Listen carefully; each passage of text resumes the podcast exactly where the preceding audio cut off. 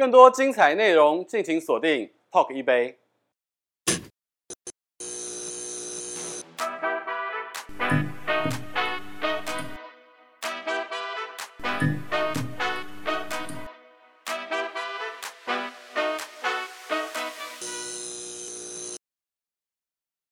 欢迎收看 Talk 一杯，我是主持人郑伟博。在棒球场上，其实我们常常看到非常多的职业球员，他是集万千的目光焦点于一身，但是他在这个面对人生的职涯转变的时候，也要有许多的思考。今天我们非常开心的邀请到的是一位过去在统一狮球场上面驰场的，然后这个在球技上面跟这个粉丝上面都有一定的经营，但是他在人生的一个阶段当中，华丽转身，成为当今在这个 YouTuber 界非常红的，称之为“豹子腿”方长勇这个 YouTuber。我们先来欢迎一下长勇。哎，大家好，我是豹子腿方长勇。对，我们很开心你今天来到我们的节目当中，因为、嗯、呃，在我们节目当中，过去其实不只是影视娱乐的来宾，嗯、然后也有很多的这个运动圈的朋友也来到我们这边跟大家分享，从过去在运动竞技场上。这个就是发光发热、很辛苦的过程，以及在这个华丽转身当中很多精彩的故事。我觉得今天邀请你来到这边，我想有很多这个转折可以跟大家分享。会不会邀请错人？我有华丽转身吗？还蛮华丽的啊。你以这个棒球的 YouTuber 来讲，你算是一个非常领先的这个投入到这个行业。算第一个了，算第一个。对啊，所以我要先来干一下，今天有专属你的特调。特调。对，先干一下，然后喝一下。好。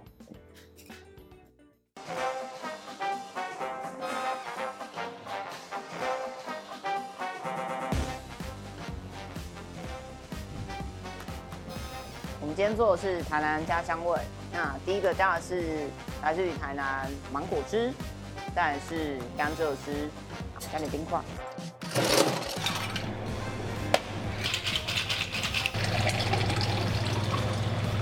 然后是还有台湾特有的金桔，以及最后加的大江生活的气泡水。因为豹子腿它来自于台南，那我们想做出一个它跟台南连接，还有一个家乡味的感觉。然后最后的气泡水呢，可以带出整杯饮料的口感，跟刺激所有的酸度跟甜度。哦，这很像台南的口味。这个今天专属你的特调，就是我们 Four Play 特地为你创作的，就是台南的家乡味。你喝一喝，看看你觉得里面有什么味道？好像有凤梨，是吗？甜甜的，还有芒果。对，还有芒果，还有甘蔗，还有甘蔗吗？有啊，甘蔗我就不不清楚。甘蔗我跟他没有很好。当年为什么会想要转成 YouTube？这个契机可以跟大家分享一下。其实这其中有一个故事啊，刚好在我接到不续约通知之后，刚好我一个朋友他认识草爷。那他知道草爷要拍这个当初那个一百四十的企划，一百四十公里那个企划。那我刚好又有棒球这个专场，那他就引荐我们介绍，那草爷就我们就一起合作拍了这个样子的一个企划。那在拍摄这个企划当中，哎，其实我发现了，其实我我那个时候自认为我是一位职职业球员，那可能我跟草爷除了训练之外，我们会出去逛夜市，出去干嘛？我因为我们都住在一起。那出去我会发现，哇，草原能见度好高哦！你会觉得你明明是直棒球员了，怎么会莫名其妙？为什么他大家都认识他？你会突然变变当空气还是受高？对，变变空气了，大家都找他拍照啊，我哎，对，真的刚开始有这样的感觉，所以我才渐渐的我在思考说，哎，原来网络这么有影响力。我到那个时候我才真正的感受到，哇，网络的力量真的非常大。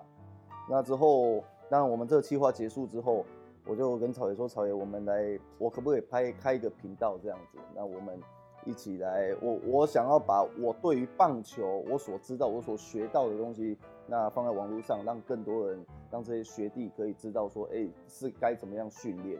因为现在其实有很多的训练方法跟以前的教练教的其实是不一样，甚至是有冲突、是颠覆的。”对，所以我想要借由网络的力量，让更多的人知道说，哎、欸，这样的训练方法其实会更好。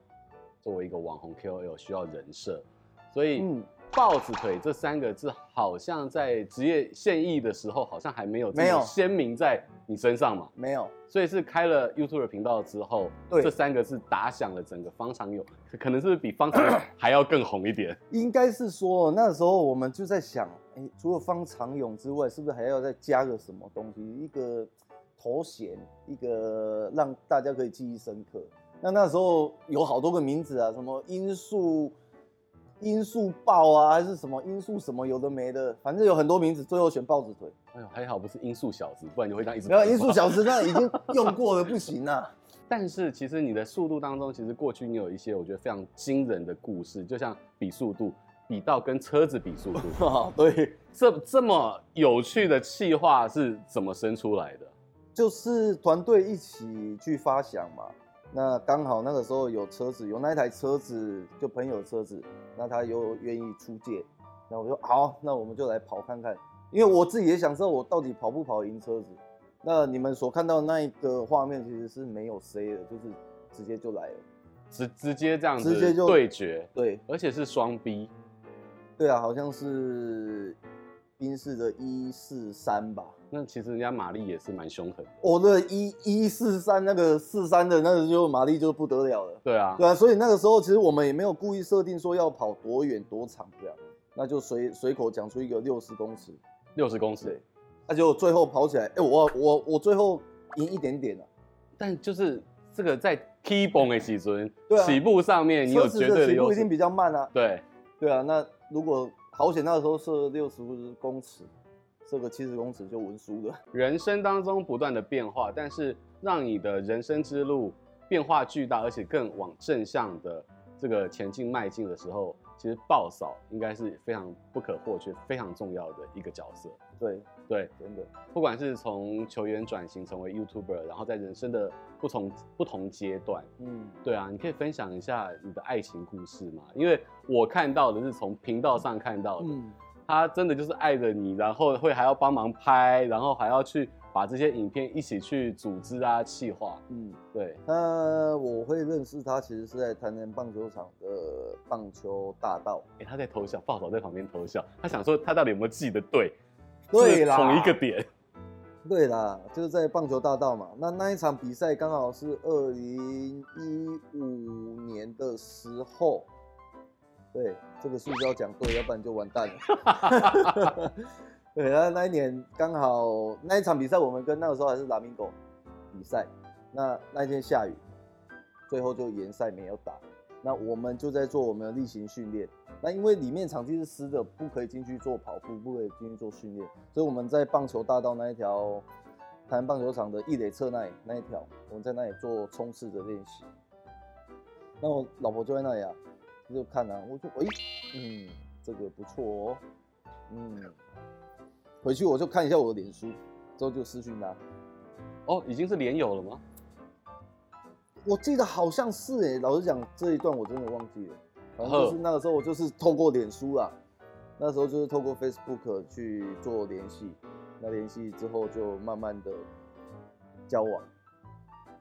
你觉得？对，豹嫂。帮助你跟你最爱她的特点有哪些？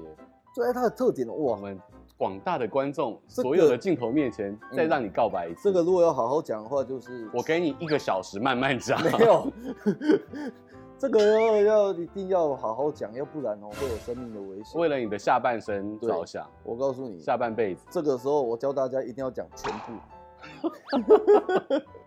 真的啦，他在我的。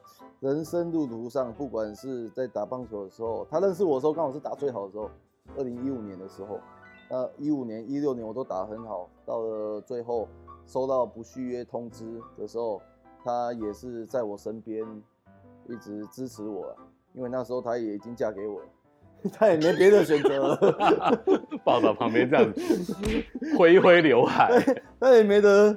没得选择了，对，那之后就开始拍 YouTube，那他当我的特助，甚至有时候要充当 我的经纪人，有时候要帮我拍片，有时候甚至需要剪片。对，因为有有一些哈，像如果像及时上片那一种，就是今天晚上可能比赛发生一些什么事情，那我们就必须马上拍摄，要时效上片。对，又为了给观众看到第一手的资讯，嗯，所以爆嫂就负责拍，再负责剪。听到这里，我觉得爆嫂的 YouTube 技能好像比你强。哦，强，我就出一张嘴啊。但是有一个贤内助，他可以赶快帮你剪接上片。对，所以选择比努力更重要嘛。对，选一个好的老婆，人生胜利。对，就对了。今天现场有一个对你来讲蛮有意义的球衣，球衣你要不要跟大家介绍一下？这件球衣啊，是二零一五年的时候的，好像主场球衣吧。这一件球衣，我们可以看到历史的轨迹。那个时候的赞助有真爽，有健大轮胎，跟现在都不一样了。对，跟现在完全不一样。那真爽跟健大轮胎，到时候我再寄发票给你。哎、欸，真的现在当老板很有概念哦。对啊，这件球衣我那时候，其实那一年我拿到这件球衣的时候，我就觉得看起来很舒服，但是没有想到说最后会打得这么好。地位给抢回来，这颗速球小胖出棒，中间方向，中外野手先往后退之后，哎呀，这颗球呵呵好险，方长勇完成了接杀，哇，不过一开始抓的距离比较远哦，一路推到全打墙旁边。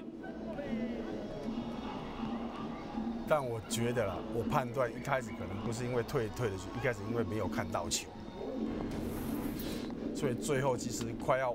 球快要往下坠的时候，才找到球的轨迹啊。因为这时候其实天气来讲就比较难判断，有没有？我从他的手势就看到，他是一开始是有点找不到球到底在哪边，最后赶紧在全速冲刺往前冲哦，用下手的方式滑接把这个球接进手套里头。因为以现在天气来讲的话，正是外野手。因为那一年老实讲，刚开始也是从二军出发，对，那刚好球队有几位主力球员、主力外野手受伤。那就被叫上去，那叫上去之后就待着就不走了。其实我们就刚从球衣开始聊到，在球员，呃，不管在球场上面会有一些，不管是自己的禁忌，或者是迷信，或者是喜好。嗯，我们也听过有些人会跟他的球棒说话，叫球棒罚站。对。有。然后你自己有什么习惯？当然叫球棒跟球棒说话是会的，因为你也会。可能打个一场比赛，我们大约平均大概会有四个打席嘛。对，可能打个两个打席没有安打，就就叫他起床哦，你要起床哦，就叫他，还要敲他，敲一敲，起床，起床，起床。对，去哪里玩啊？也是蛮麻烦的。接下来方长勇打第一球在中间方向，最后出去了，刚刚好越过了全打的这个标线啊。八局上半的阳春全垒打，再帮统一狮队追加分。一出局得点圈有人，轮到右棒的杨匡威，这个球出棒中间方向的安打。现在匡威绕过三垒要回来，这个球回传，out！哇，又是在本垒前的攻防。这一次，这一次轮到是统一把。伊拉的这一分哦，给挡下来呀！方长勇的传球准，来就是剪指甲吧，剪指甲，打得好的时候绝对不剪指甲。那万一是打得很好，你们就变八那个有爪子了。我告诉你啊，不会真的打那么好啦。大家都说职业球员他集了万千的目光于一身，但是他是不是也会面临到非常多的诱惑？因为我们看到中华职棒现在发展到现在，其实已经是几十年了。当然一定会有一些诱惑，但是你要怎么样去抵抗这些诱惑？你要怎么样知道自己在做些什么事情？这个是很重要的。我我再举个例子，我在这一年的时候回到饭店，台北哪一间饭店我们就不讲了啦，我们都故意，我们我们都固定住在那一间。那下了巴士之后会有球迷，球迷要签名啊，要什么？他有有的贴心一点会送饮料。我就曾经有一个女球迷跟我握手，结果她手夹着她的房号。真的是，这不是传说，这是真的，这是真的，我亲身遇到，但是不敢去啊，你怎么去？对，但是呢，如果是有比，如果比较把持不住，也许他就，哎、欸，我去看看好了。因为在应该说古今中外，不要说台湾啊，这海外我们也听到过非常多职业球员类似这种故事，但是真的一定要好好的就是爱惜羽毛。对啊，因为尤其是个公众人物啊，那大家真的都在看。你去看小朋友，小朋友他的目标一定跟你讲说，他的目标是想要打直棒。那好不容易进到直棒这窄门了，要如何的让自己在这个环境里面可以存活越久越好？聊聊就是你去抬杠测试这件事情吧，因为当然在你的 YT 频道或者在新闻报道，嗯、大家都会觉得，哎、欸，长勇怎么又回去？对，又去测试了。当然，因为。自己还是老实讲，你说想打球吗？当然还是有这样的想法。你真的觉得台湾六队现在是容纳得下这个市场？其实老实讲还是太少了，说实话。太少？我觉得还是太少。当然，如果有个八队的规模会是最好。那但是台钢集团他这次又出来组织棒球队，我觉得，尤其我去参加测试会，我看到哇，好多人想要进去。那这个我相信台钢在做这样测试会，他在踏进来中华职棒，其他企业企业也在观望，我觉得这个是好的事情啊，就是代表我们棒球的人口，我们棒球是我们国球，真的是我们国球，大家是想要去参与，而且这是一个目标。再去参加一次测试，你会不会觉得所有的目光，因为你有以前的。这个球员的身份，你要承受到的是跟一般可能大学啊，或者是乙组的 去参加测试的球员不一样的待遇。应该是讲说哈，因为现在的身份是个 YouTuber，那再回去参加测试会，确实跟以前的关注度是不一样啊。我那天在测试的话，我我我好像是做那个握力吧，还是做什么？我在跑，啊，就突然就。我也不知道那记者的消息哪里来的，他就全部都涌过来，全部摄影机都过来。我说是怎样？对，我以前打，我以前打直棒，从来没有这样子待遇过。你会心里很很复杂啊。这样子，现役时代还没这么多人来看我，结果我现在是个某种程度是第二春。结果，所以我们再讲回来，我们刚前面讲了网络的影响力，所以我们要这也在这再次的证实我在。我前面讲的，我的论点是对的，就是大家真的都有在看，那要如何利用这样网络的平台去散播，呃，我认为对的事情。很多的棒球的 YouTuber 其实现在在这整个领域当中，其实纷纷的进来。你看，连郭宏志也进来了，然后有很好的成绩。当然还有我们称之为国师的 Josh。嗯，对，你跟 Josh 有有交流过吗？我交流多的嘞。对，你觉得？大家都对他是一种很 很复杂的心情，你知道吗？所以我我都常笑说，我有他的使用说明书嘛。有时候就是这样啦。当然，我倒认为说，对他是个反指标，那他可能他被他夸奖到了，都会变得不好的。但我倒不这么认为啦，我就是觉得说，就平常心呐，大家都在为台湾棒球去做努力。那大家就一起合作，你总不可以说他是反指标，你就不可以跟他合作，不可能呐、啊。相较过去当职业球员，其实球迷给的压力也没有小过了。哦，对，对，你觉得哪一个这个更压力更巨大？其实哦，因为我不看 PTT 啊，Okay. 所以我在当球员的时候，都是我老婆在看 PTT，我都没有在看。他会如实的告诉你，还是会帮你？我想一定不会的，他一定都讲好的，不讲坏的啦。但我想象得到啊，你如果在一个什么关键打席，如果被三振，哇，那一定我祖宗十八代都被请出来，对，那是一定的。